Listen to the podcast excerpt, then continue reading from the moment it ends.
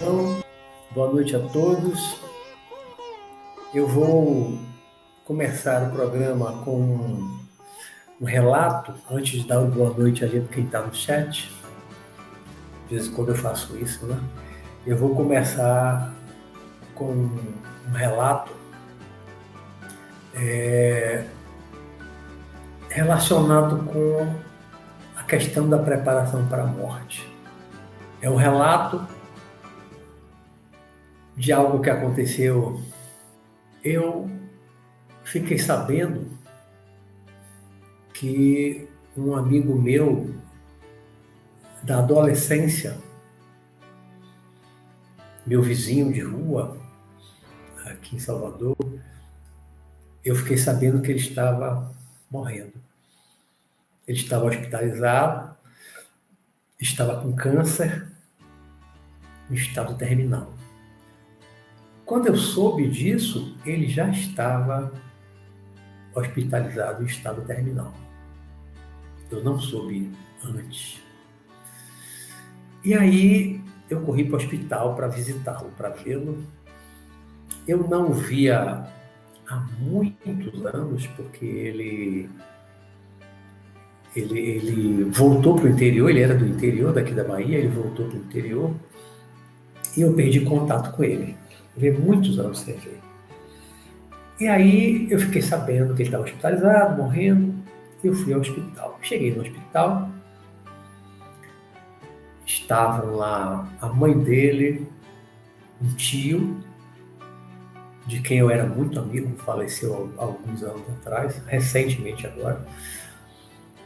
A, tinha um primo que também era, era, era meu amigo, companheiro também de um grupo que nós tínhamos na adolescência, aqui na Pituba, bairro de Salvador, onde eu morava.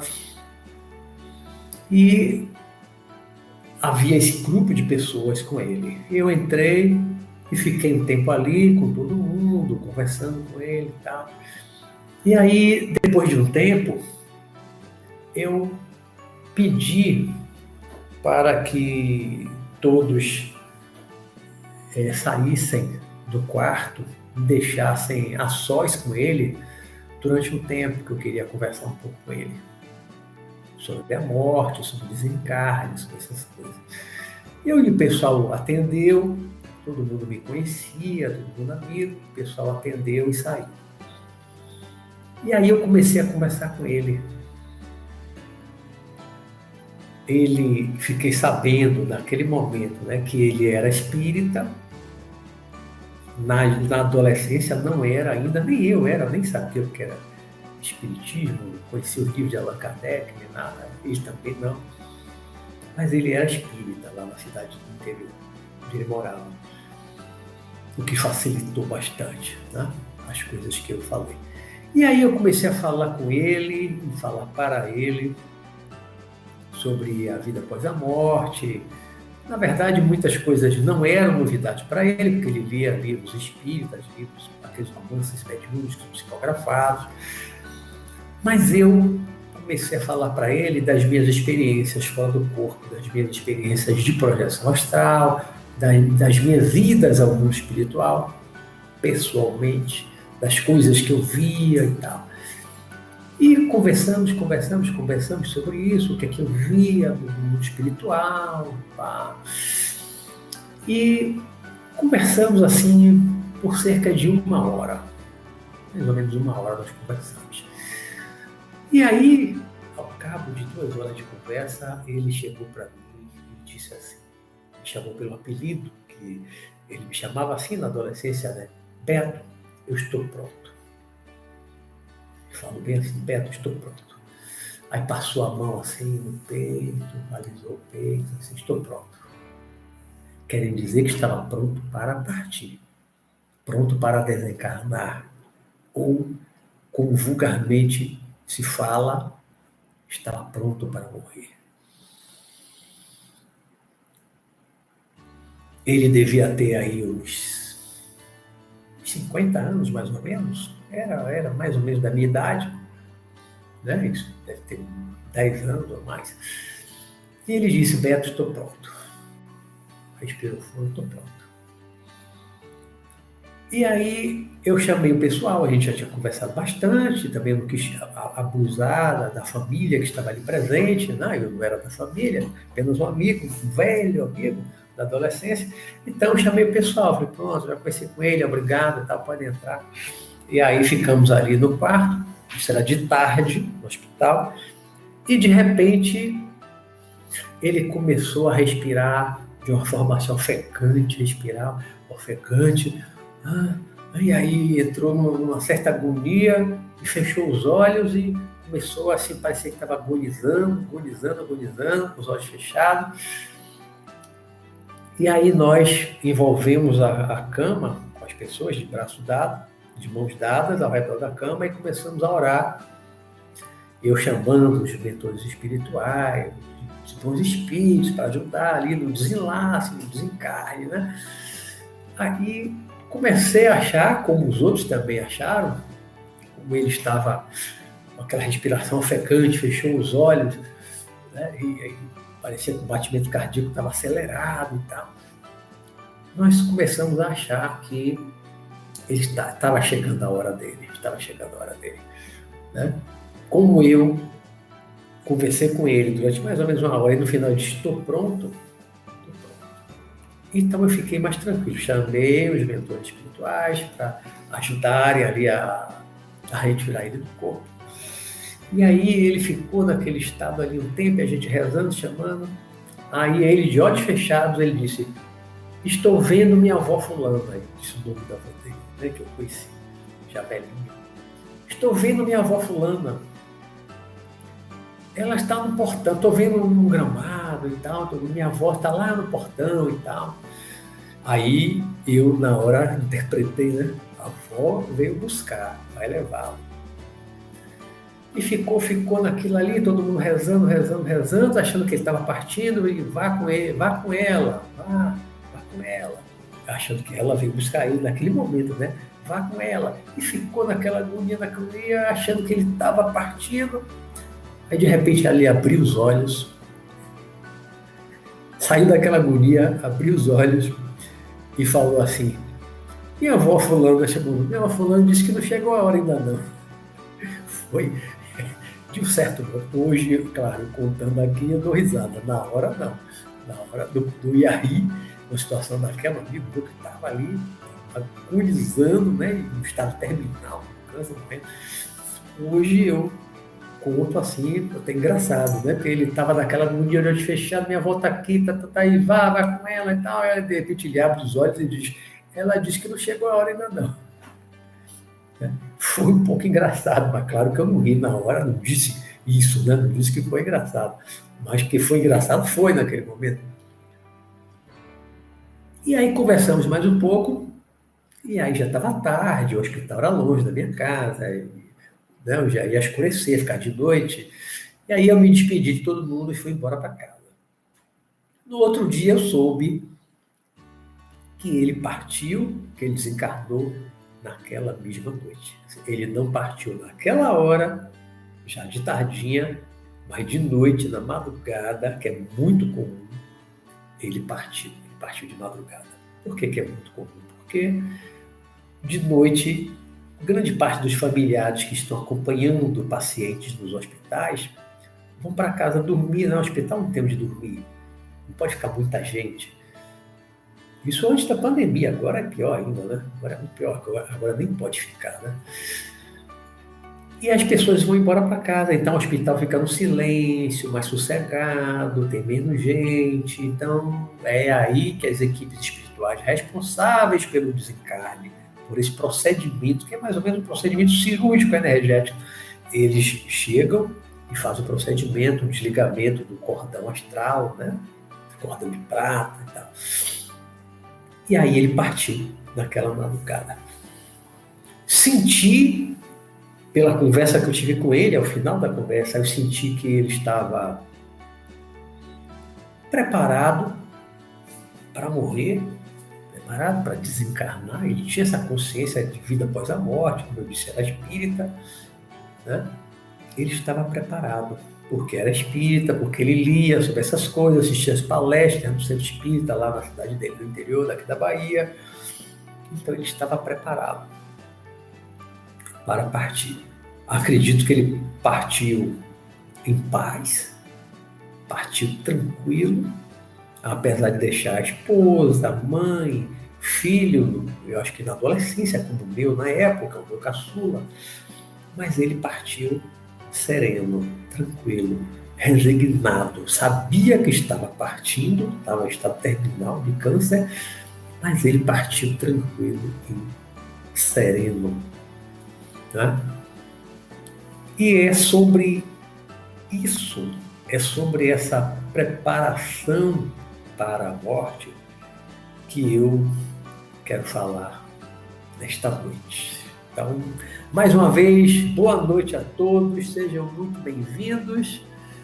Deixa eu dar aqui uma boa noite após essa abertura, esse trailer do nosso tema de hoje, né? É preparação para a morte. O nosso tema de hoje é Você está preparado para a morte? Estão chegando, vamos sentando. Já fizemos aqui uma, uma abertura do tema, né, com essa, essa, essa história que eu contei, esse momento em que eu busquei ajudar o meu amigo lá da adolescência, prestes a desencarnar. Conversei com ele no dia que ele desencarnou, né? Conversei com ele à tarde, durante mais ou menos uma hora no hospital. E naquele mesmo dia, na noite, na madrugada, ele partiu, partiu sereno, partiu tranquilo. Então, a nossa reflexão de hoje, você está preparado para morrer? Morrer, claro, para nós que somos espiritualistas, imortalistas, reencarnacionistas, nós acreditamos sim na vida após a morte, acreditamos na sobrevivência da alma após a morte do corpo de carne físico, né? Então, a morte para nós espiritualistas, e toda religião, na verdade, é espiritualista, é imortalista, todas as religiões acreditam na imortalidade da alma e na vida após a morte, todas. Vamos botar aí as maiores, mais conhecidas. Cristianismo acredita, islamismo acredita, budismo acredita, judaísmo acredita, hinduísmo acredita. As maiores religiões do mundo, eu acho que todas as religiões do mundo, acho que já existiram no passado, mesmo as politeístas, todos acreditavam na sobrevivência do espírito, da alma. Todos acreditavam na imortalidade da alma. Né? Os gregos acreditavam, os romanos acreditavam, os egípcios acreditavam. Todos os povos do passado que tinham religiões politeístas acreditavam na imortalidade da alma e na sobrevivência do espírito após a morte do corpo. E as religiões hoje religiões hoje também são imortalistas. Reencarnacionista já é uma outra história. Né? Nem todas acreditam em reencarnação, mas acreditar na imortalidade da alma e na sobrevivência da alma após a morte do corpo, todas as religiões são unânimes dessa crença na imortalidade da alma e da sobrevivência após a morte corporal. Né? E aí, como é que como é que nós nos preparamos para a morte?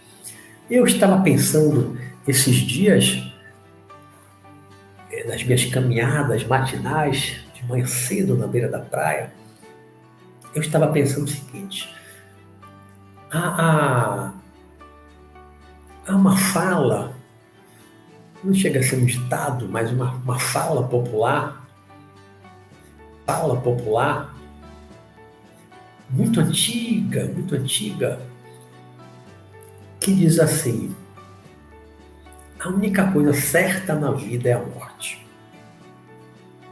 A única certeza, não sei se é mais ou menos assim a frase, a única certeza que nós temos na vida é de que vamos morrer. Ou seja, a única coisa certa é a morte.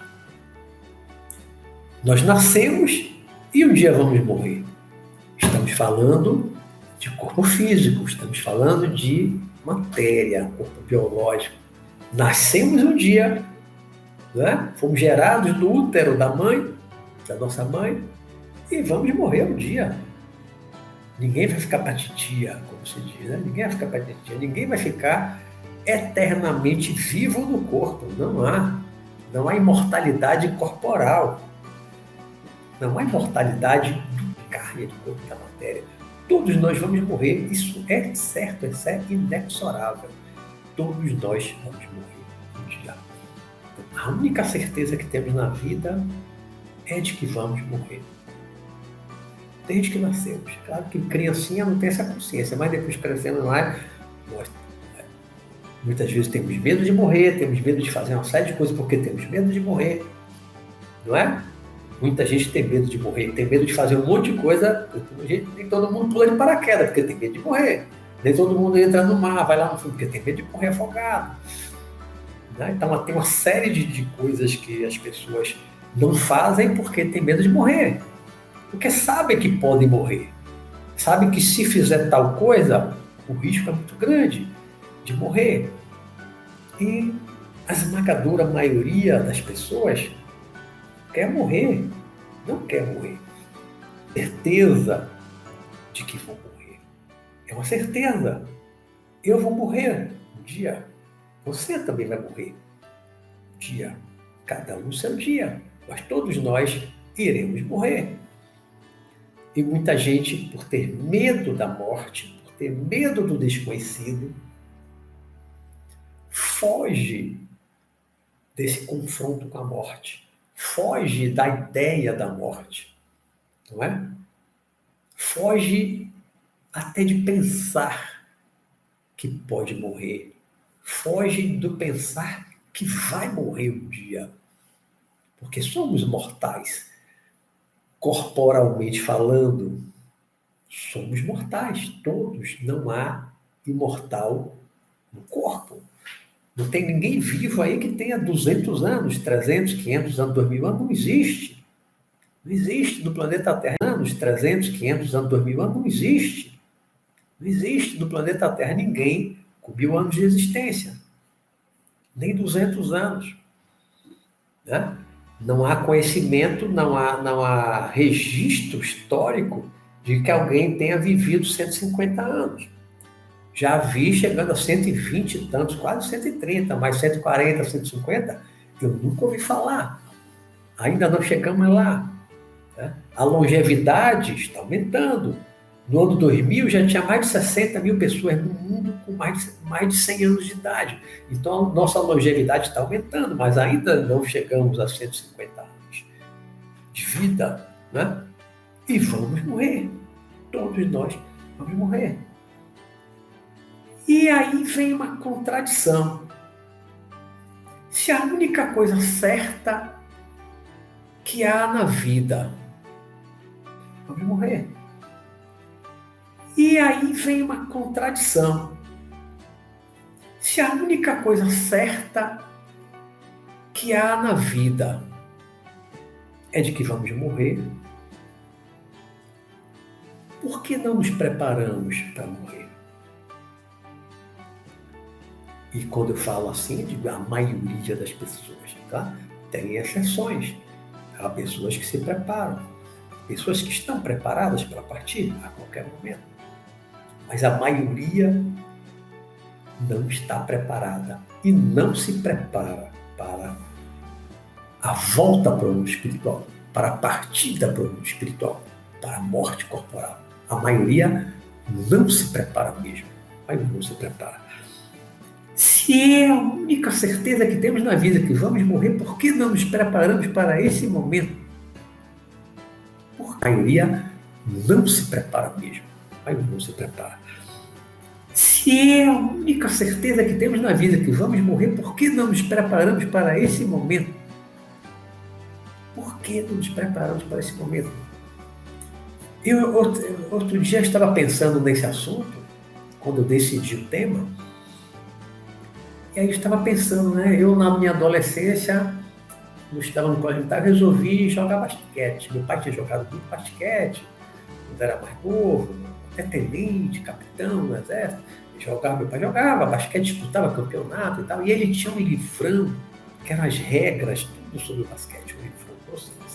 E eu peguei o livro dele e fui ler o livro para entender as regras do basquete, entender as técnicas do basquete e depois fui praticar. Ou seja, eu decidi jogar basquete, peguei o livro e fui estudar. Quando eu cheguei aos meus 20, cara, e tantas coisas que eu procurei fazer na minha vida, primeiro eu estudei a teoria, para depois partir para a prática. Então, muitas vezes, nós, na nossa, na nossa vida, nos preparamos para algumas coisas, nos preparamos para o vestibular, hoje nos preparamos para o Enem, nos preparamos para um concurso público, nos preparamos para o exame da OAB, quem faz de quem estuda direito, né? e tantas outras coisas. Nós nos preparamos para exercer determinada profissão. Quer ser médico? Vai estudar um bocado para ser médico. Quer ser engenheiro? Vai estudar um bocado para ser engenheiro. Quer ser biólogo? Vai estudar um bocado para ser biólogo. Então, muitas coisas que nós decidimos fazer na vida, nós estudamos, nós nos preparamos para fazer. Mas a morte na vida, nós estudamos, nós nos preparamos para fazer. Mas a morte, que é a única coisa certa, é a coisa mais certa que existe na vida, nós não nos preparamos para ela. Nós não nos preparamos para a morte. E a morte não costuma dar aviso prévio. Não é? Salvo alguns casos raros, tem pessoas que sonham, que são avisadas, que vão partir, que vão decalar, mas isso é raro, isso é raríssimo. A esmagadora maioria das vezes as pessoas são pegas de surpresas. São pegas no assassinato, são pegas de surpresa no acidente, que não esperava de jeito nenhum. Isso pega de surpresa com uma doença que surge, com meu pai, de repente, quando ele estava com câncer, três meses depois partiu. E quantas pessoas, de repente, pega de surpresa num acidente, que não esperava de jeito nenhum. Isso pega de surpresa com uma doença que surge, com meu pai, de repente, quando ele estava com câncer, três meses depois partiu. E quantas pessoas de repente descobrem que estão com uma doença e quando descobre, porque começam as dores fortes, que vai para o médico, vai fazer os exames demais, papapá, você está com câncer, está com metástase, está em estado terminal. Né? Ah, tem quanto tempo de vida? Dois meses, três meses, seis meses? Mas você não foi avisado. Nesses casos, você tem um certo tempo, né? até para se preparar um pouco você sabe que você vai morrer daqui a três meses, você tem um tempo para se preparar. Mas aqueles que são pegos de surpresa no acidente, no assassinato, uma bala perdida, uma doença que é muito repentina, um infarto, e a pessoa pum, apaga, desmaia e apaga. Pode ser daqui a um mês, pode ser daqui a um ano, daqui a 10 anos, 20 anos, 40 anos, 50 anos, para quem é mais jovem. Mas todos vão morrer. Morrer é uma palavra que a gente costuma usar, porque é, é, é, a palavra assim vulgarmente usada, morrer, morrer, morrer, morrer, morrer. Mas nós que somos espiritualistas sabemos que não existe morte verdadeira quando a gente pensa no espírito. O espírito não morre. Né? A palavra morte vem de uma concepção materialista. Morre ou se você pensar que a morte é deixar o corpo de carne, tá? A morte é deixar o corpo de carne, tudo bem, a morte existe. Vai morrer, vai deixar o corpo de carne. Ora, vai deixar de existir? Não. A consciência vai acabar? Não. A sua individualidade vai desaparecer? Não. Então a morte é apenas para quem curte, que estuda a projeção astral, a morte é apenas uma projeção astral definitiva.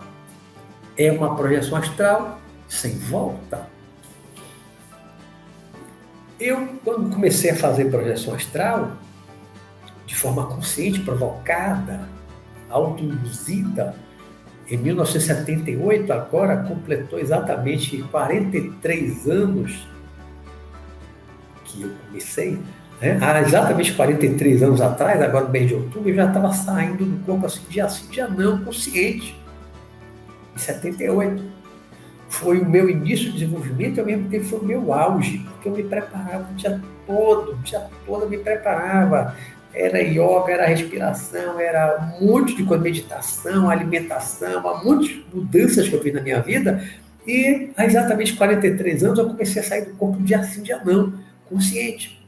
Eu ia para o mundo espiritual consciente, eu encontrava meus entes queridos, que naquela época tinham falecido com minha avó paterna, encontrava consciente. Depois, ao longo do tempo, fui encontrando meu avô paterno, e aí fui contando outras pessoas, tios, primos, outras pessoas foram partindo. Até hoje eu encontro aqueles que partem. Até hoje eu encontro. E com esse desenvolvimento da projeção astral, quando eu comecei a ir para o mundo espiritual, com frequência e de uma forma consciente,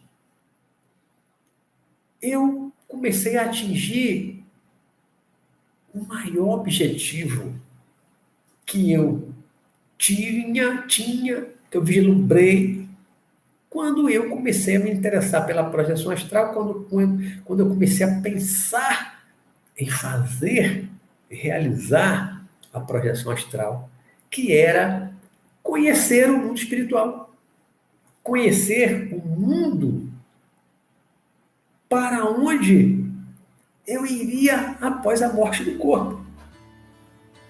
O mundo de onde eu vim, segundo toda a literatura espírita espiritualista em geral.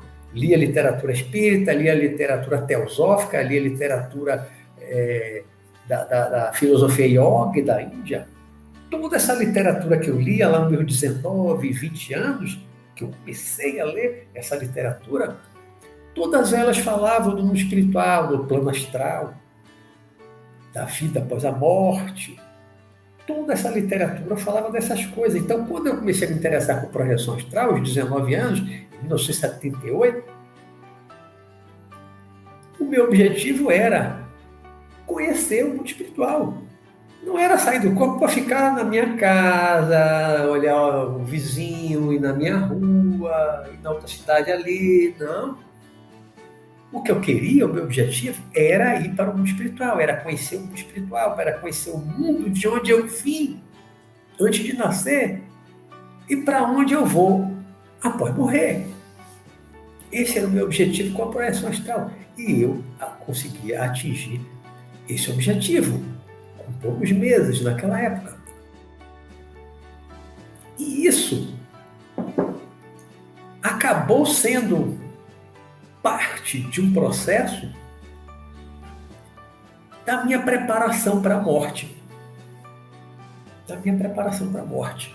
Eu, naquela época, meus 19, 20 anos, que eu saía do corpo direto direto, direto, direto, consciente, provocava a saída, tinha consciência do momento da saída, ia direto para o mundo espiritual, para o plano astral.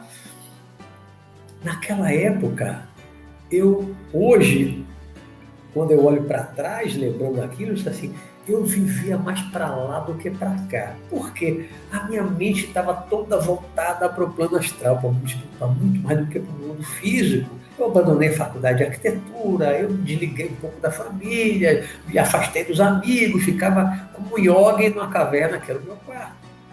Saía, ia para a faculdade, ia para a praia, para a floresta, parque da cidade, aqui em Salvador, que é uma reserva florestal, para meditar, para fazer yoga, respirar, absorver as energias ali da, da, da floresta, das árvores. Eu passava o dia me preparando para isso, mas eu vivia mais para lá do que para cá. E naquela época eu dizia uma frase que parecia uma coisa de louco, e eu não podia dizer para todo mundo, mas eu pensava naquela época, eu, eu dizia assim: o dia mais feliz da minha vida vai ser o dia da minha morte. Que loucura! O dia mais feliz da minha vida vai ser o dia da minha morte. Mas não era de forma alguma um pensamento suicida. De jeito nenhum, não tinha nenhum pensamento suicida. Naquela época, nunca pensei e suicídio. Nunca pensei em me matar ou fazer alguma coisa para morrer. Não, nunca pensei nisso.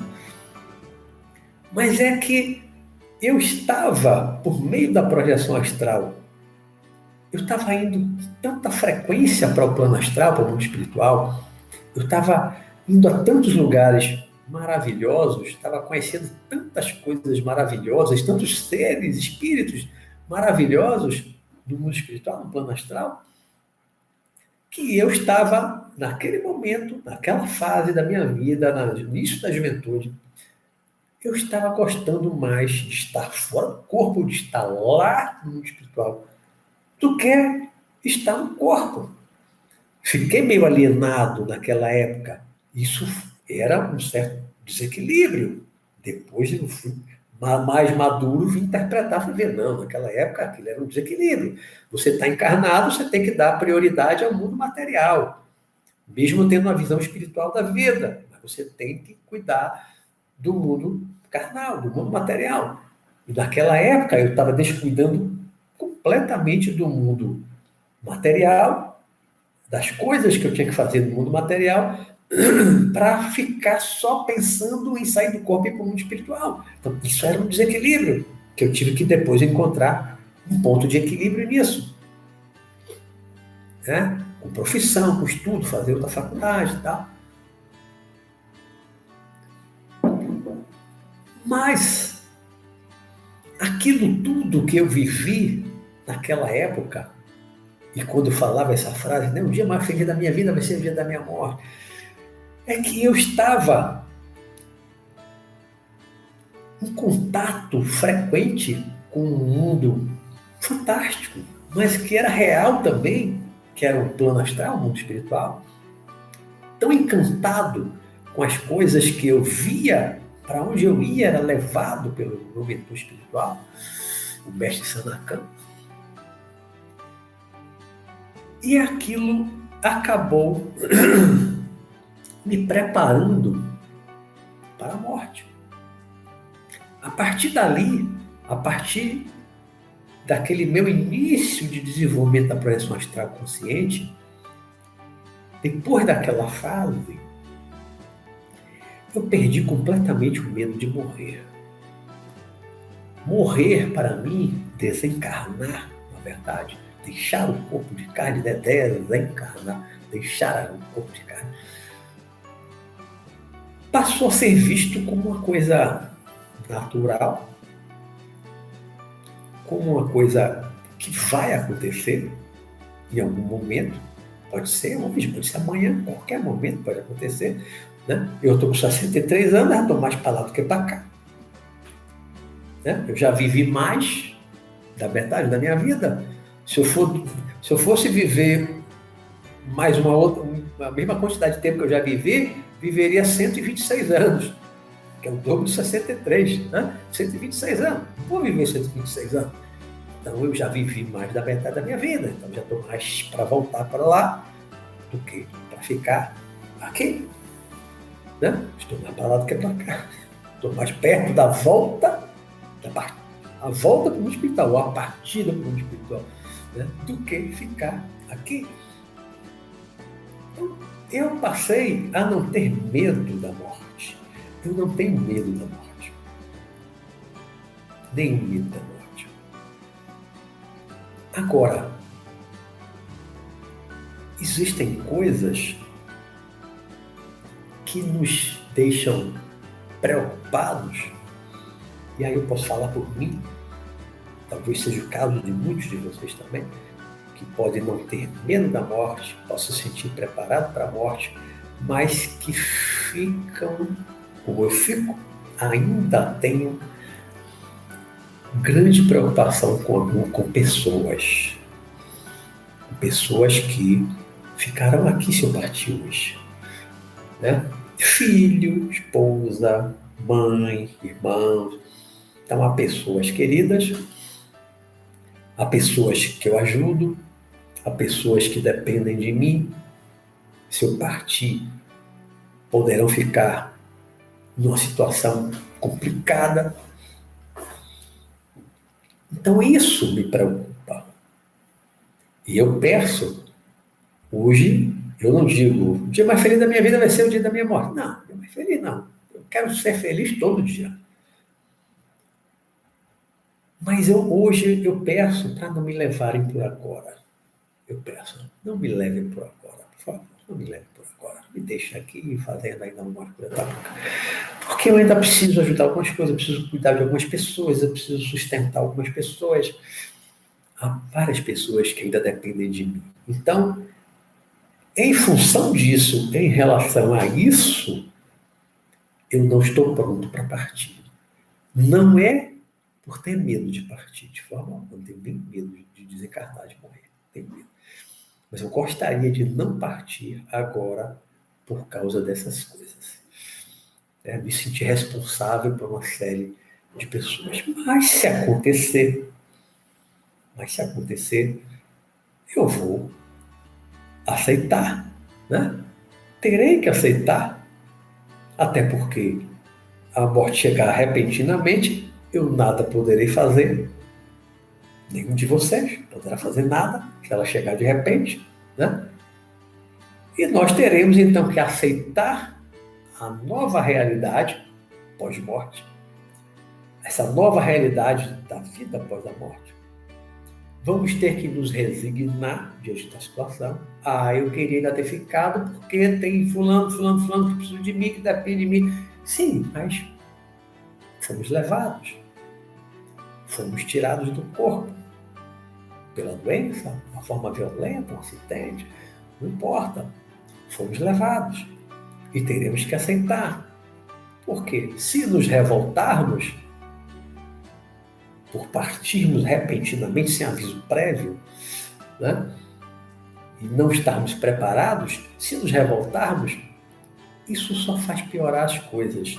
Isso só faz que a gente sofra mais, com que a gente demore mais tempo para se adaptar à nova realidade, a essa nova etapa de vida, como um amigo meu falava, uma nova etapa de vida, né? após a morte que ele, inclusive, desencarnou tem pouco tempo, ele está começando essa nova etapa de vida, meu amigo. Então, se nos revoltarmos, será pior, porque vamos demorar mais sofrendo. As pessoas que ficarem aqui podem captar o nosso pensamento, o nosso sofrimento e podem também sofrer por isso. Então, a revolta nunca ajuda não ajuda quem parte e não ajuda quem fica. Porque quando também, quando uma pessoa parte e os que ficam aqui ficam se lamentando, chorando muito, se lamentando e xingando a Deus, porque levou meu pai, meu filho, meu irmão, minha mulher, meu marido. E as pessoas ficam aqui se lamentando dessa forma e revoltadas esse pensamento e essa energia emanada do sentimento e da emoção chegam até o outro que partiu, que agora é o espírito desencarnado. Era o espírito encarnado, agora é o espírito encarnado. E isso perturba, perturba muito mentalmente que partiu. Então, tanto é preciso que todos nós nos preparemos para a morte, porque vamos morrer um dia, é certo, como também precisamos nos preparar para encarar a partida dos outros, dos nossos entes queridos, nossos familiares, a qualquer momento, qualquer um pode partir da nossa família, não é verdade? A qualquer momento, quantas pessoas, quantas famílias perderam familiares agora na pandemia? Só no Brasil já passam os 600, 600 mil pessoas. A população de Aracaju, aqui de Feira de Santana. É muita gente. Quantas famílias enlutadas sofrendo por essas partidas? No mundo inteiro, no mundo inteiro foram vários milhões de pessoas que partiram. Né? E sem falar nas outras doenças, acidentes, morte violenta. Mesmo? Então é preciso que nós nos preparemos. E essa preparação também, ela passa pelo desapego das coisas materiais. Eu primeiro falei da questão dos familiares, né? O apego que nós temos a filho, pai, irmão, marido, mulher. É, esse é muito mais difícil. Esse apego é muito mais difícil. Assim, desapegue-se. Desapegar dos entes queridos, das pessoas que a gente ama, isso é muito mais difícil, é muito mais complicado, claro, muito mais complicado, mais difícil do que desapegar-se de coisas materiais. Muito mais difícil. É muito mais comum, e eu lido com, com é, reuniões mediúnicas desde os 18 anos, participei de muitos grupos, estou participando há algum tempo novamente. Então eu converso com espíritos há, décadas e eu vejo muito mais os espíritos desencarnados sofrendo pelo afastamento dos entes queridos, seus familiares, do que pelo afastamento dos bens materiais. Muito mais, é o mais comum que eu vejo as pessoas sofrerem, os espíritos, depois de partirem para o mundo espiritual, para a morte física, sofrerem muito pelo afastamento da família, muito mais do que pelos bens que ele deixou. Minha mãe, que às vezes é que me assiste, minha mãe Nalda, ela, ela, há muitos anos que ela fala, né? Caixão não tem gaveta, caixão não tem gaveta. E é verdade, caixão não tem gaveta. Quando a gente morre, quando a gente parte para o mundo espiritual, a gente não leva nada, a gente vai com a roupa do corpo. De repente você, se você parte, sai do corpo, se desligou do corpo, desencarnou, aí de repente você se vê em algum lugar, você normalmente não está nu, você está vestindo uma roupa, ou a roupa que você costuma usar, ou a roupa que você foi enterrado, isso varia muito. Mas você está com a roupa, normalmente você está com a roupa. Não vejo ninguém partir, desencarnar e aparecer nu. Não é o normal, não é comum. Então você parte com a roupa do corpo, literalmente. Né? Você deixa o corpo de, de uma forma definitiva, a projeção astral definitiva, né? a última saída do corpo, não volta mais, que aí o cordão astral vai ser desligado pelos técnicos siderais, como os livros chamam, né? Os livros antigos, técnicos siderais que vêm para proceder o desligamento tal, cordão né? a ligação energética do corpo espiritual ao corpo físico e tal. Então, é, as pessoas partem só com a roupa do corpo.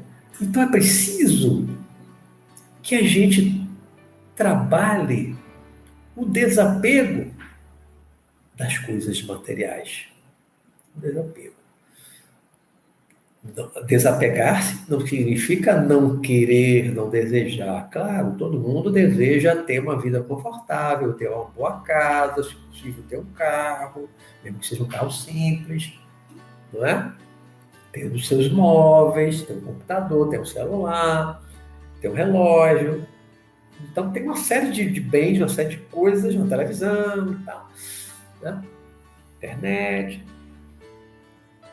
tem gente que tem mais, tem fazendas, né? tem mansões, tem iate, tem um jatinho particular, tem gente que tem mais, né?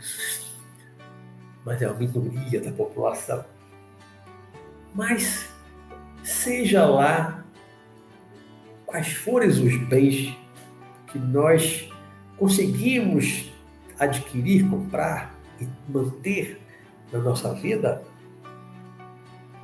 e não é errado querer ter bens, ter conforto. Isso não é errado. Todo mundo quer. É natural. Todo mundo quer ter uma segurança financeira. Todo mundo quer ter um conforto material. Isso não tem nada de errado. O errado é o excesso, é a usura, é a ambição desmedida, sem limite. Querer ter muito, exageradamente muito, em detrimento de outros. Isso aqui é errado eticamente errado, espiritualmente errado. Mas você ter, querer ter conforto não é pecado. Né? Mas precisamos trabalhar o desapego dos nossos bens materiais.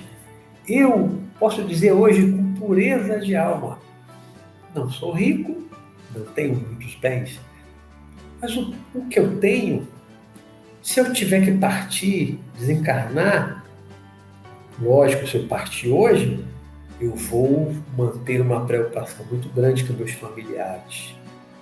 Minha família extensa, algumas pessoas. Claro, vou ter uma preocupação, vou ficar muito, vou sofrer, vou sofrer pelo afastamento de pessoas.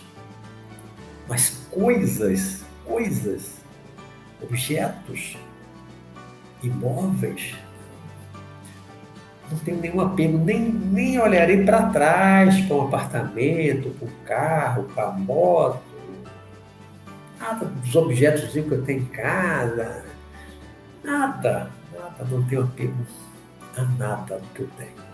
Como eu disse, não sou rico, tenho muita coisa, mas o que eu tenho, eu não tenho apego nenhum. Eu parti hoje, eu não olho para trás em relação a esses bens materiais que eu tenho. Né? Vou viver uma vida de liberdade, vou voar no espiritual, liberdade de ir e vir, ir aonde eu quiser, até onde a minha vibração alcançar. Vou poder descer aqui na hora que eu quiser e aonde eu quiser. Porque hoje eu saio, vou para um monte de lugar no espiritual, eu vou para o planeta para onde eu quero, fora do corpo. Então, nada vai me impedir, se eu desencarnar, eu vir aqui ir na casa de um, na casa de outro, e ajudar, e acompanhar. Mas fiz sofrer minha casa, meu apartamento, meu carro, minha moto. Adoro moto muito mais do que carro hoje, né? Hoje eu não gosto mais de carro. Adoro andar de moto, viajar de moto, pegar estrada de moto com meus irmãos. Tá? Mas a partir, então, quem sabe eu não vou ter uma moto lá de lá, e eu vou, eu vou para onde eu quiser posso plasmar uma moto, outro, outros veículos. Eu já andei tanto de carro no mundo espiritual, aqui na zona etérica, com a réplica do meu carro, provavelmente plasmada por mim. Tá? Mas não tenho apego a nada disso. Em relação a isso, em relação a apego à matéria, apego ao, ao, ao mundo material, Hoje eu posso dizer, estou preparado para a morte. Estou preparado para a morte. Não tenho apego a nada. Nada material me prende no plano físico, me prende à terra. Nada disso me prende. Posso partir em relação a isso? Eu posso partir a qualquer momento que eu não vou ficar sofrendo porque deixei meus bens, agora os outros vão usar. Ah, nada, nem nada, roupa, moto, carro, nada telefone, nada nada. Nada disso me prende. Nada disso me prende. Eu não tenho apego a nada disso. Desfruto. Desfruto. Adoro minha moto. Desfruto. Né? Mas se eu partir, se eu morrer, se eu desencarnar, não olho nem por trás. O que é que vão fazer com a minha moto, com o meu carro? Não quero nem saber. Não quero nem saber. Minha família vai vender, vai dar um destino, né? vai dar o dinheiro, tantas coisas. Agora, a dificuldade maior, que aí requer uma preparação também maior, é por causa do nosso apego e da nossa preocupação com os nossos entes queridos. Quando você já tem para quem casou, teve filhos, você tem seus filhos já criados, independentes, não precisa mais de você financeiramente, totalmente independente, você fica mais tranquilo. No partir não tem ninguém independente. Isso dá uma tranquilidade maior. Mas quando você ainda tem pessoas, familiares que precisam de você, que dependem de você, lógico que isso gera um outro tipo de preocupação. É a preocupação que não é uma preocupação egoísta por apego à coisa material, por apego à vida física, não. É por um apego. É apego, é apego, mas é por uma, um apego, uma preocupação com o familiar que você ainda sustenta, que você ainda mantém. Né? Então, eu vejo, eu já encontrei parente meu que desencarnaram jovens, 57 anos, tinha filho adolescente. E dois anos depois, ainda revoltado, muito revoltado, porque não queria partir, achou que não ia partir. Né? Acredito eu que muito por conta do filho, ainda muito jovem familiar também que partiu, deixou o filho iniciando a adolescência, a filha jovem, e que também ainda sofre, ainda sofre, ainda sofre. E levou mais de um ano sofrendo muito, revoltado. Né? E é muito comum as pessoas que partem deixando familiares crianças, adolescentes, jovens, dependentes ainda. É muito comum uma pessoa se revoltar. É difícil não se revoltar. Mas nós precisamos é, nos preparar para não nos revoltarmos, mesmo diante de uma situação como essa. Não nos revoltarmos. Nos preparar para a possibilidade disso acontecer, nós aceitarmos nos resignarmos, termos resignação nessa aceitação. Tinha que ser. Ninguém parte antes da hora, a não ser que se suicide, a não ser que tire a própria vida. Aí, lógico, vai ser antes da hora. Porque não há programação reencarnatória para você se suicidar aos 20, 30, 40, 50, 60, 80 anos de idade. Não existe. Se veio programado para tal idade, você vai se suicidar. Não, isso é uma decisão deliberada da pessoa momento de desespero, de desespero, né? desesperança. A pessoa comete um suicídio para sair da vida, né? Já falei no programa um tempo atrás sobre suicídio. Mas, tirando o suicídio, cada um tem a sua hora. Cada um tem a sua hora. Quando a hora chega, nós não podemos fazer nada. E muitas vezes como eu disse, a morte não dá aviso prévio. Aliás, muitas vezes não. Na maioria das vezes, a morte não dá aviso prévio. Por isso, é importante que nós estejamos em constante, em permanente preparação. Sabe? Pensar, refletir, sobre o apego, olhe para as coisas que você tem, olha, a minha fazenda vai ficar, a minha casa vai ficar, a minha mansão vai ficar, o meu barraco vai ficar, o meu cavalinho vai ficar, o meu carrinho vai ficar, a minha moto vai ficar. Ah, mas aquele meu relógio bonito foi caro, vai ficar aqui. Aquelas roupas todas, aquele armário cheio de roupa, o closet cheio de roupa não vai ficar. Você só vai com a roupa do corpo. Agora, no mundo espiritual, com o tempo, você vai ter uma casa, você vai ter roupas, você vai ter objetos, móveis. Você inicia uma outra vida. Você inicia uma outra etapa de vida, né? Como disse meu amigo e você vai ter outras coisas, vai ter outros bens, outra casa, num outro mundo, numa outra dimensão, que é o mundo espiritual, o plano astral. E a, e a vida recomeça de uma forma, claro, um pouco diferente, e a vida continua. A vida continua. Isso é o bom. O que nos dá, nos dá consolo da esperança no porvir, é exatamente saber e ter certeza de que a morte não põe fim à vida do espírito, da alma. A morte é uma mudança de plano sem mudança de personalidade. Eu escrevi há muitos anos atrás. A morte é uma mudança de plano, seja, de dimensão, sem mudança de personalidade, porque você não muda do dia para a noite só porque morreu.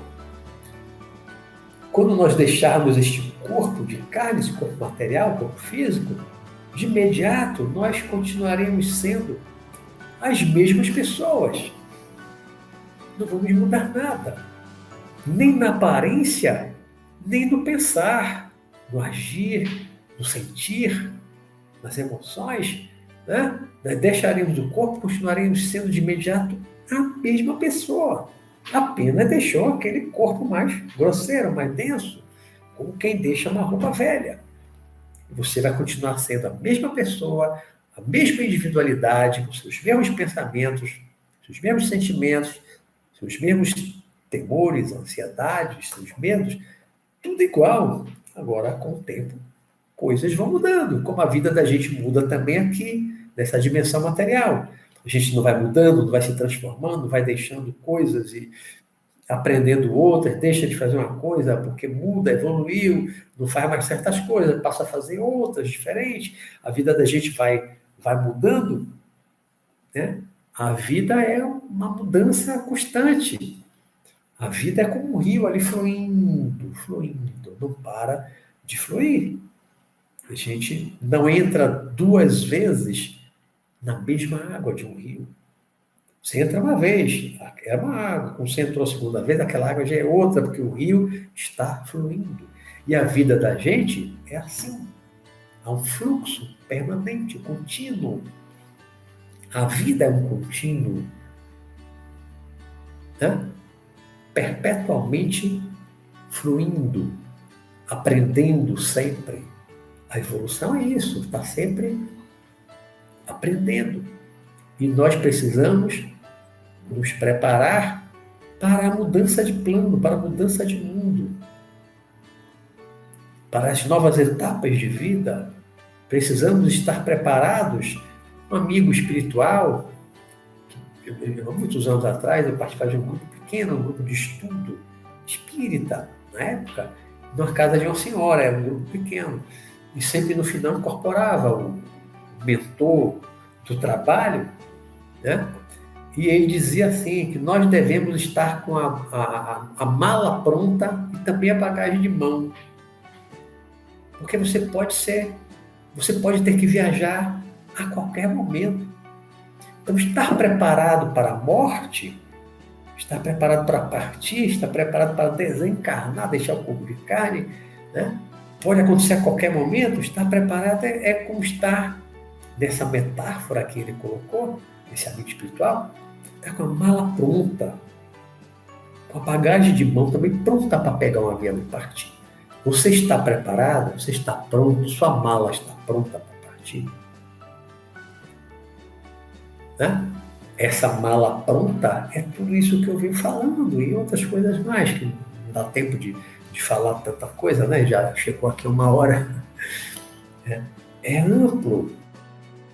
Que principal que eu considero da preparação é, é, é isso, porque essa questão do, do, medo da morte passa muito pelo apego das coisas materiais, pelo medo de ah, morreu, acabou, não tem mais nada. Não é assim. E se você acredita que a morte não é o fim da vida, do espírito, que a vida continua após a morte do corpo, você sabe que a vida vai continuar, você tem certeza que a vida vai continuar. Né? Então você tem que estar preparado para partir a qualquer momento. Precisamos pensar nisso e pensar sem medo. Precisamos perder o medo de pensar. Não é apenas perder o medo da morte, para começar, perder o medo de pensar que você pode morrer a qualquer momento. E aí? O que será de você? O que você vai fazer logo após a morte do corpo? Para onde você vai? Quem você vai chamar? Quem você vai pedir ajuda? Se a morte chegar repentinamente para você. A gente tem que pensar nessas coisas. Porque pode acontecer a qualquer momento. Né? Então vamos arrumar a nossa mala na cabeça, arrumar a mala mental em relação a isso. Também a bagagem de mão. Estar preparado para a possibilidade de ser chamado. Sabe, como você está no aeroporto e alguém, você está demorando de embarcar, está faltando você, aí a, o, o alto-falante lá fala, né? Fulano de tal, compareça no portão número tal. Última chamada para o embarque, última chamada para o embarque. Você pode ser chamado para embarcar para o espiritual a qualquer momento. Você pode ouvir a chamada, fulano de tal, hora de embarcar. Você está sendo esperado lá no portão de embarque do Natal. Qualquer um de nós pode ser chamado a qualquer momento para embarcar de volta para o mundo de onde nós viemos e para onde vamos novamente após a morte. Por isso é que eu escrevi um livro anos atrás que é o mundo espiritual, de onde viemos e para onde vamos. Nós viemos de lá e nós vamos voltar para lá. Então vamos nos preparar para esse retorno equilibrado, sadio, sem revolta para o mundo espiritual. Tá certo? Já completamos aqui o nosso tempo, uma hora e três minutos. Então agora eu vou ver aqui as perguntas. Deixa eu ver cá em cima. Pá, pá, pá, pá. Aí sim, boa noite, boa noite.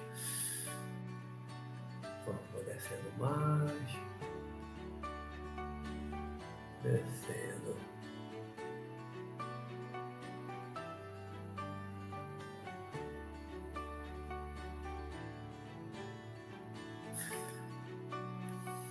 É, Tiago Rodrigues, sinto muito pela sua mãe. E sentiu, né? Também câncer está terminal, foi igual meu pai. Sentiu quando ela estava indo, né? É, meu pai também sabia quando estava partindo.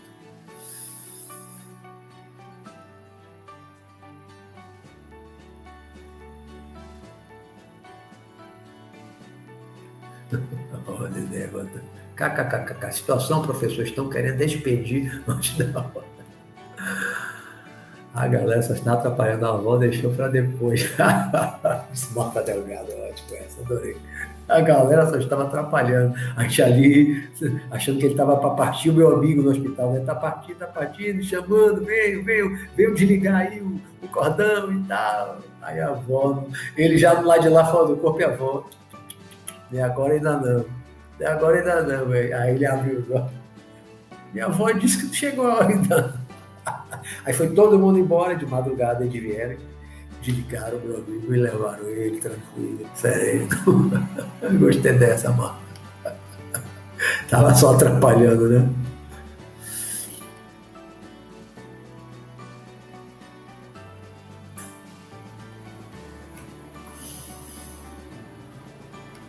É, Vera Lúcia, algumas pessoas já desenvolveram a capacidade, né? Fazer escolhas como esta.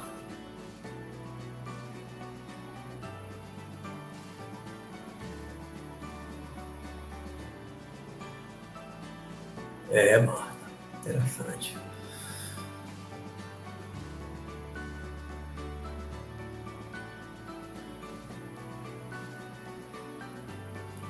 É, Tiago, aproveitar a vida enquanto estamos aqui, mas fazendo as coisas certas, né?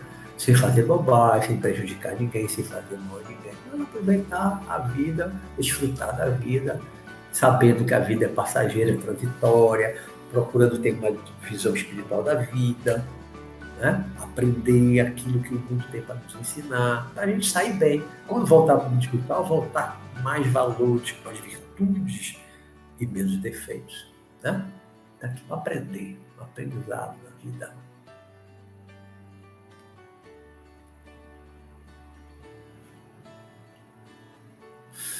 É, Ana, Ana, minha irmã, botou, sofro até hoje com o desencarne de meu pai e meu irmão. Nosso irmão partiu tem um ano, um ano e três meses.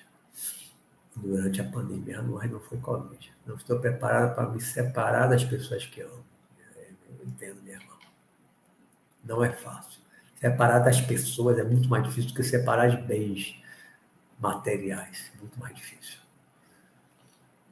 Mas temos que nos preparar, né? Porque um dia vamos nos separar, temporariamente. Né? O consolo é esse, é temporariamente. Depois vamos todos nos reencontrar novamente no mundo espiritual. Para muitos, diz o Universo, falar de morte ainda é um tabu. Verdade, né? terroriza muita gente, né? não gosta de falar. E só quer tomar conhecimento quando está próximo de pegar a última nave. É. Tem gente que só, só pensa na morte quando a morte chega, né? Agora, aí, ah, aí vai pensar, vou, morrer. Eles tem que se preparar. Isso quando tem um tempinho, né? Porque às vezes é de repente, bum, um acidente que foi, bum, você já, já foi, nem, nem percebeu. Uma pancada na cabeça, você desmaia e acorda mundo espiritual. Sem nem consciência, muitas vezes, que desencarnou. Pensa que desmaiou e está no hospital. E às está no hospital lá, né? Pensa que está no hospital só porque desmaiou. Nem tem consciência de que morreu. Devido ao despreparo, né? Devido ao despreparo. Marta disse: Eu tento me preparar, mas nunca é suficiente. é, a preparação é constante, né, Marta? A preparação é constante. Em qualquer idade, né? Porque às vezes tem gente que diz assim: Não, quando eu tiver mais velho eu vou pensar nisso. E ninguém morre jovem, não, né? Morre criança, morre adolescente, morre jovem, qualquer idade. Você pode partir. Eu tive amigos partiram de acidente automóvel com 17 anos, outro com 20 e pouco, outro com 40 e pouco Cada um vai na idade. Tem gente aí com 85, com 90, com 100, ainda não partiu. Então, não tem idade não. Em qualquer momento.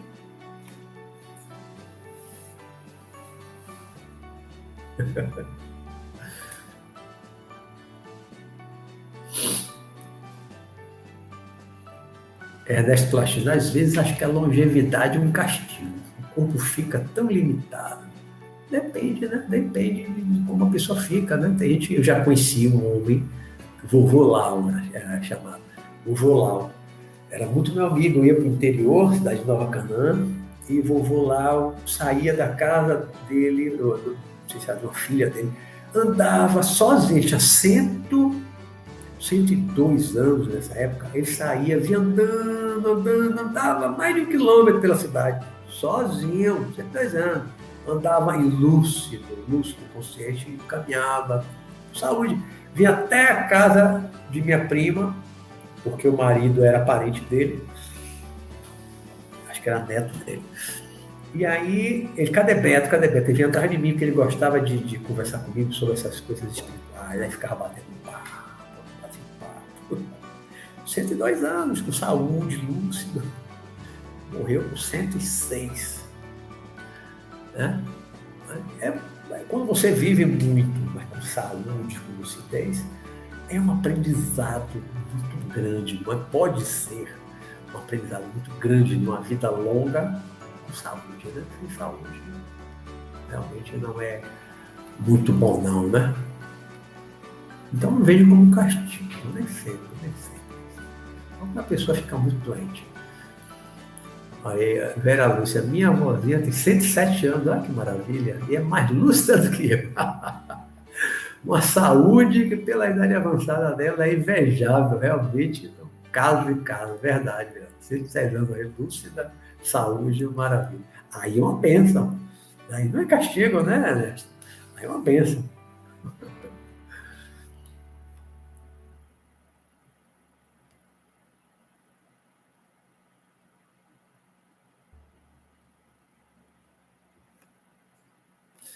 Ana botou, minha sogra tem 98 anos, eu conheço Dona Lina, né? Não anda mais, sozinha, mas não quer morrer de jeito nenhum. Quase 100, tá chegando aos 100, né, Ana? Tá beirando os 100. Não quer morrer, não. Fica na cadeira de roda e tal, mas vai para todo canto, né? Foi pro casamento da, da neta, agora uns dias atrás. Aí sai, né? Aí dá uns passeios. Não quer morrer, não. Mas tem que se preparar, porque uma hora vai, né? Tá chegando, tá chegando a hora. Pela idade, né? Tá mais próximo de part da partida.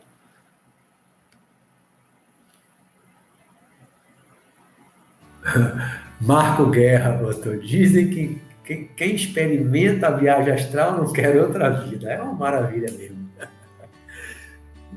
principalmente quando você vai para o mundo espiritual. Você ficar só na sua casa e tal, mas vamos lá. Eu disse aqui outro dia, né, que o filé da projeção astral é ir para o mundo espiritual. Isso que eu sempre busquei, o filé da projeção astral. Ficar aqui só na zona etérica dedicada. lhe dá uma convicção também de que você independe do corpo, que vai sobreviver à morte do corpo, tá? lhe dá isso. Mas você vai para o mundo espiritual, você conhece o mundo espiritual, você encontra os seus familiares, seus amigos já partiram, que desencarnaram e que estão lá bem, na casa, uma casa legal, bonita. Isso, isso com o tempo, com as experiências, isso extingue o medo da morte. Isso acaba com o medo da morte na gente. Então, é, a projeção astral pode ser realmente uma bênção quando bem utilizada. Valorizar a vida, né, Marta Delgado? Não as coisas materiais, né? valorizar a vida, vida, saúde, lucidez, a amizade, o amor, né? Valorizar tudo isso. Não as coisas materiais. A gente precisa para viver, para ter um certo conforto, né? Precisa comer, morar, vestir. Mas sem exageros e sem apegos, porque não levaremos nada a não ser a roupa do corpo, eu falei. Professor Silvério, então eu também tenho essa preocupação com os que ficaram ou ficarão aqui, né? É, é o meu caso. Me preocupo só com aqueles que ficarão. Principalmente aqueles que ainda precisam de mim, que ainda ajudam. Quem não precisa de mim, quem não precisa da minha ajuda, eu fico tranquilo. Vai ficar bem, tá bem, vai ficar bem. Né? Mas eu partindo, vou voltar, vou aqui, vou visitar o que eu quiser, o que eu puder ajudar, vou ajudar. Do lado de lá. Mas para ajudar os outros, eu tenho que estar bem. Se eu morrer, se eu partir desesperado, revoltado do lado de lá, é possível que eu desça para o brau, para a zona escura, fique lá uma temporada. Por causa da minha revolta que faz o corpo espiritual condensar. Né? Fica condensado a revolta, a raiva, né? a não aceitação da morte. Isso faz, às vezes, muita gente boa ficar no brau por um tempo. E se a gente fica bem, se a gente aceita ficar bem, aí pode rapidamente voltar aqui para ajudar os familiares. Se ficar bem, tiver evolução, pode ajudar os familiares, os amigos, muitas coisas.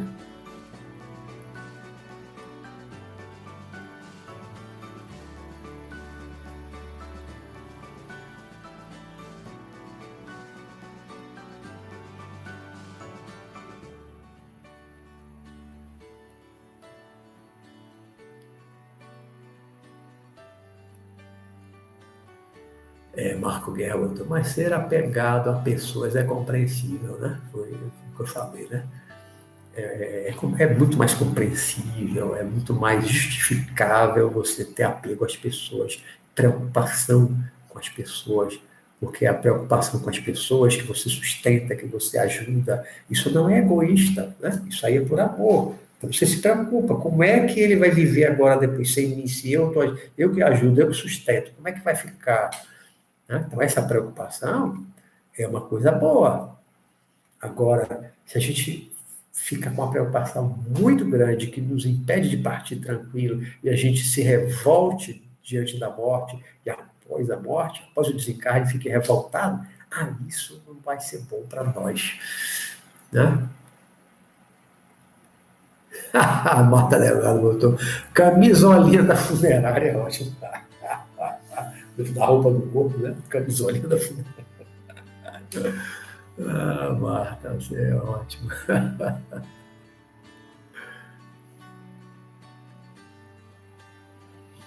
Aí Tiago Rodrigues botou aí que sonhou com a mãe, que faleceu há pouco tempo, né? desencarnou há pouco tempo. E ela enviava uma mensagem para ele, falando que estava tudo bem com ela, que estava feliz. Isso me tranquilizou muito, ele escreveu aí. Legal, legal. Né? Eu, desde meu pai desencarnou em 2006, eu encontrei ele, não perdi a conta de quantas vezes eu encontrei meu pai. Meu pai, três meses, ele estava sorrindo, estava ótimo, ótimo. Meus avós, ótimos. Meus tios, que partiram, todos ótimos. Graças a Deus. Então, quando eu encontro meus familiares, meus amigos, que eles estão bem, estão sorrindo, ah, que maravilha. Fico muito tranquilo em relação a isso. Pergunta de Fernando Cavalcante. Eu saio do corpo, mas não consigo ficar o tempo que eu gostaria de ficar lá. tem um jeito para conseguir ficar mais tempo lá. Fernando, isso é muito relativo, isso é muito relativo. Mas eu acho que com o tempo, com a prática, com a experiência, a gente vai conseguindo cada vez mais é, ficar mais tempo consciente, lembrar mais tempo, lembrar de mais coisas quando acordar, quando voltar para o corpo. Eu não conheço técnica, exercício para isso. Eu acho que só o tempo, só com a experiência é que isso vai realmente aumentando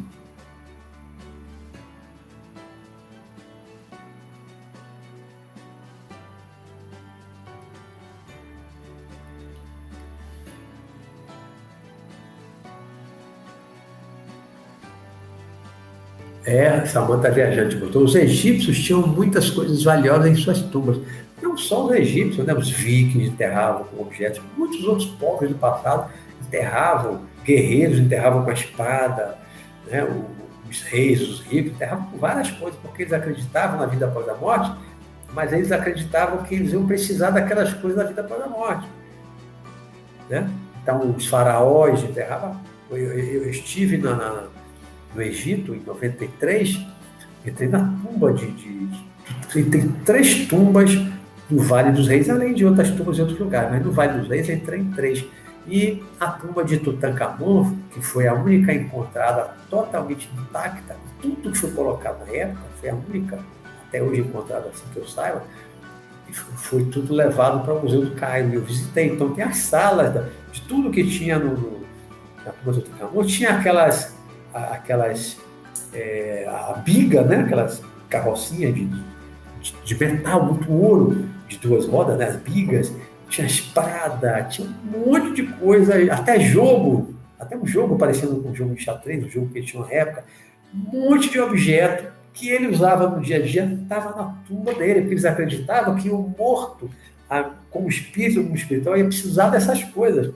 Alguns povos matava um escravo, o escravo ia junto para poder servir do lado de lá, matava um cavalo para poder ter um cavalo do outro mundo. Era a compreensão que eles tinham né, naquela época. Então, enterravam muitos bens. Né? Mas hoje, nós, no espiritualismo moderno, nós sabemos que nada disso funciona assim. Né? Nós não levamos nada material. Vamos ter muitas coisas que precisamos lá, no outro mundo. Vamos adquirir de alguma forma trabalhando as coisas no mundo espiritual.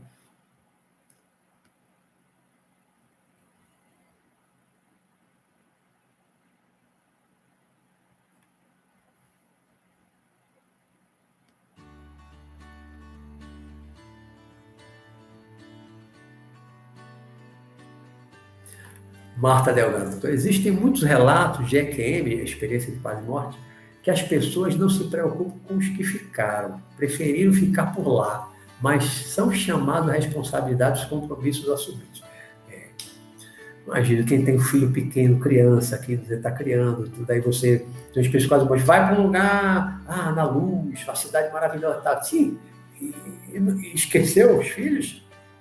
Não pensa mais em, em voltar, se puder voltar, não vai voltar pelos filhos? Aí, aí também é muito desapego, né? Ou desamor, não tem amor pelos filhos, não tem preocupação com os filhos. Eu, eu, eu, se eu não tivesse filho, não tivesse ninguém hoje dependendo de mim, pô, pode me levar a qualquer momento. Estou pronto, como igual meu amigo, estou pronto, pode me levar. Mas hoje eu não quero, hoje eu me deixa aqui mais um tempo, me deixa aqui mais um tempo. Por causa das pessoas, pela preocupação que eu tenho com algumas pessoas, não que eu tenha medo da morte, estou pronto para partir a qualquer momento. A minha única ressalva é essa preocupação com aqueles alguns que vão ficar. Minha preocupação é essa. Se eu, vou para um espiritual para lugares maravilhosos, não é? quero ficar lá. Vou, visito, vejo um monte de coisa, vou visitar meu pai, meu tio, vou lugares maravilhosos, mas quero ficar lá agora. Uma hora vou ficar, um dia vou ficar, mas agora não, agora ainda tem eu ainda tenho um trabalho a fazer. Aqui tem pessoas que dependem de mim. Então, eu não gostaria, né? eu peço para não me levar agora, eu não gostaria de partir agora. Não me sinto pronto por conta disso. Mas se for, eu vou ter que aceitar. não vou me revoltar.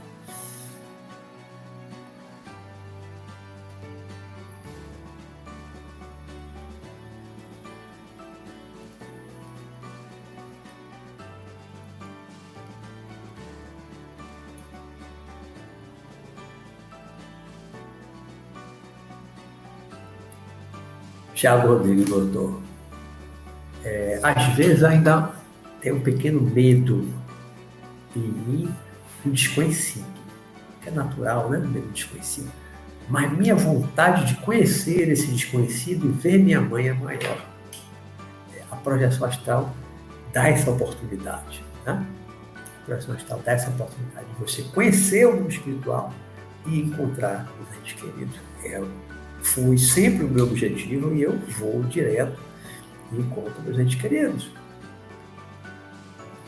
Vera Lúcia botou pergunta, professor, no seu entender, aprender a desenvolver a projeção astral seria um caminho, uma preparação assertiva para a morte? É, eu falei né, sobre isso, sim. A astral é, é, pode ser, né, bem utilizada, como eu disse, pode ser sim utilizada para essa preparação. É uma preparação, né? Porque você sai do corpo, você vai para o mundo espiritual consciente, ou pelo menos lembra depois que acordou, você lembra da mundo espiritual, seus entes queridos que você sabe que já partiu, já morreu, desencarnou, né? Então isso ajuda na preparação, você conhecer o desconhecido, como disse o Tiago, né? Você está começando a conhecer aquilo que era antes desconhecido.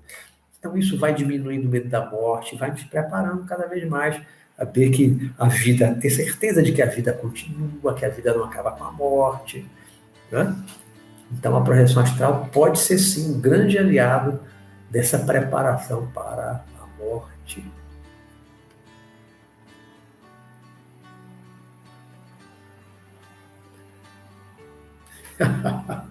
Vera Lúcia botou os aviões, avião decolando, esqueci a minha passagem em casa eu tentando protelar a partida.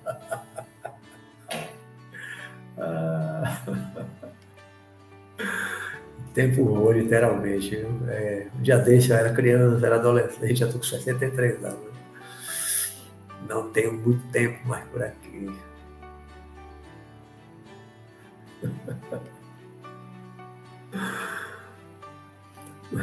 É das plastinas, por enquanto só queremos passar de ida e volta. Vai e volta, né? Projeção astral, você vai e volta. A morte é a projeção astral só de ida, passagem só de ida, vai e não volta mais. Por isso que eu digo é uma projeção astral definitiva. É só uma projeção astral. Você só não vai voltar mais para o corpo. A única diferença é essa. Você faz milhares de projeções astral, como eu fiz, e morrer. Não, não, não gostaria de sentir dor, sofrer. Tá? Quem é que gostaria de sofrer? Mas for uma coisa rápida, sem sentir muita dor, sem sofrer muito, é uma projeção astral. E às vezes é tão rápido que você nem sente. Às vezes é tão rápido que você nem sente. Desmaia e acorda lado de lá.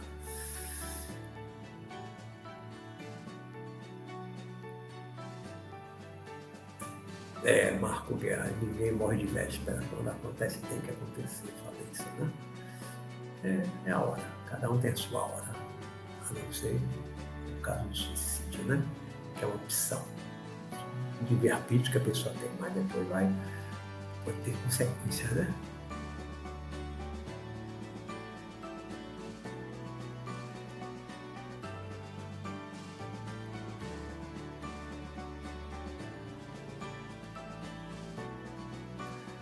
Comentário de Marlene que é uma reflexão, que legal. Penso que estamos continuamente aprendendo sobre libertação e desapego. Imagino quantas partidas quando encarnados e também o mundo espiritual de espíritos aflitos. Reflexão. Boa noite, Ernesto Plastina. Precisa sair mais cedo. Já estamos aqui finalizando, né? Faltam três minutos.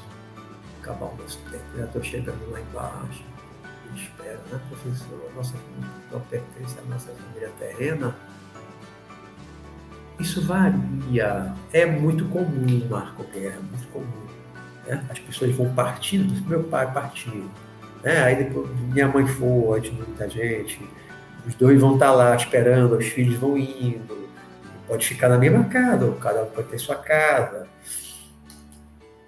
Mas esses laços familiares não terminam com a morte. As pessoas não esquecem seus entes queridos, esquecem quem foi o filho, quem foi o pai, quem foi o irmão, quem foi o marido, quem foi a mulher.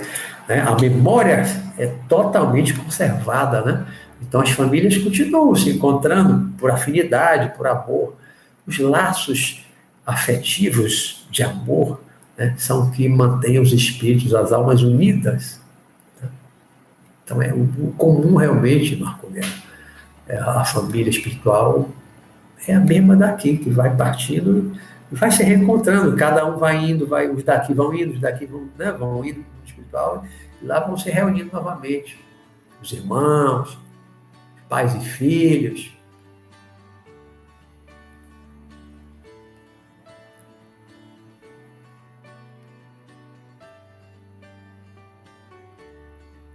Nosso tempo está aqui acabando. Tem a última pergunta aqui de Marcos Belizati. Nós encontramos familiares de outras encarnações no plano espiritual?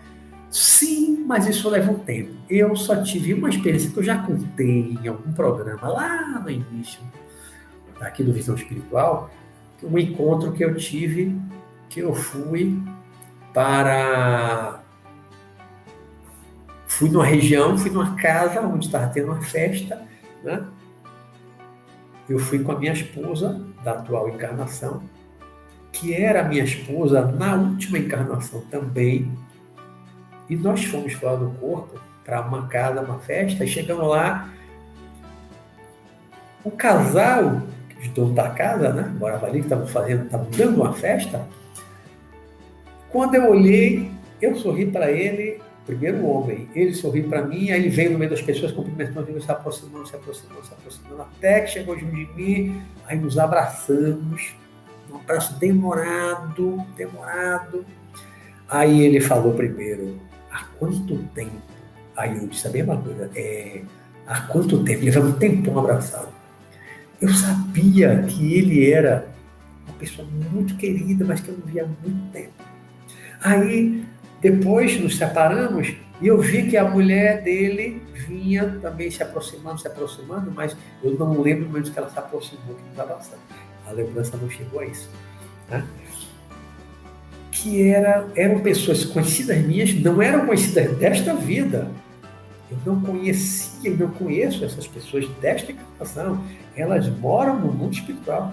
Então, eu voltei para o corpo, eu acordei com a sensação forte, a impressão muito forte de que eles eram os meus pais da minha última encarnação. Eram os meus pais.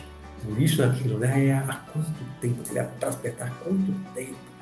Porque eu desencarnei lá entre 1950 e 1953, na Guerra da Coreia, morri na Coreia entre 50 e 53. E eu não sei quando ele desencarnou depois, mas eu reencarnei, não lembro deles, ele não sabia onde eu estava encarnado.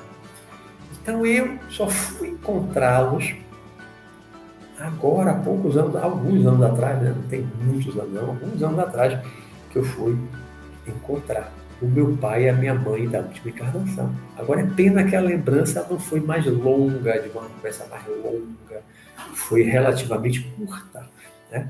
mas foi um encontro com entes queridos, meus pais, da minha última encarnação. Ou seja, quando eu desencarnar agora dessa vida, eu vou ter meu pai, não sei se minha mãe vai antes de mim, e eu também tenho meus pais da minha outra encarnação anterior.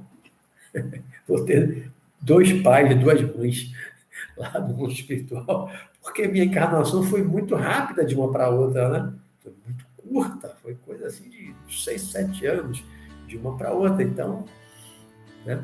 talvez eu ainda tenha um filho da última encarnação ainda encarnado nos Estados Unidos, é uma possibilidade. A gente, meus queridos, nosso tempo se esgotou.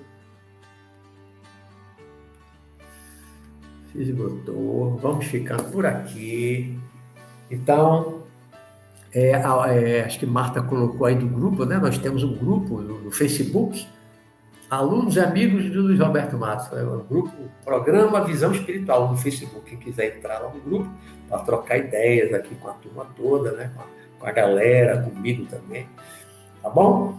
Então, gente, obrigado pela presença. Foi ótima aqui à noite, adorei a presença de todos vocês. Foi muito bom.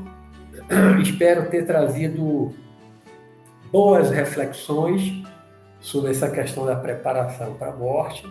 Né? Não, não, o objetivo aqui não é ficar trazendo só conhecimento, conhecimento, algumas experiências, mas muito mais reflexões, para que vocês pensem, que vocês reflitam sobre as coisas que eu costumo trazer aqui como tema para reflexão, tá bom? Então, um ótimo descanso para você também, Marta Delgado, minha amiga um ótimo descanso, uma ótima noite para todos vocês.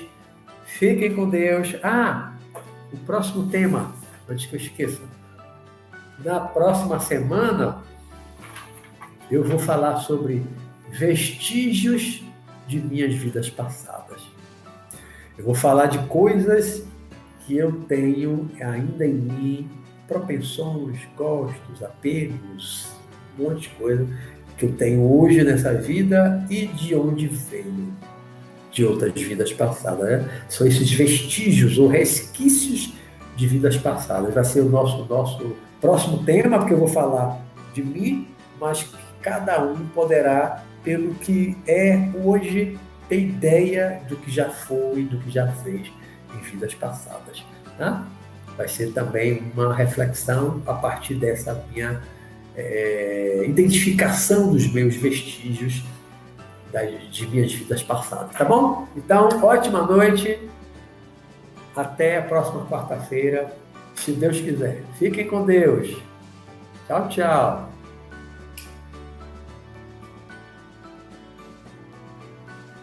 É, identificação dos meus vestígios das, de minhas vidas passadas, tá bom? Então, ótima noite. Até a próxima quarta-feira, se Deus quiser. Fiquem com Deus. Tchau, tchau.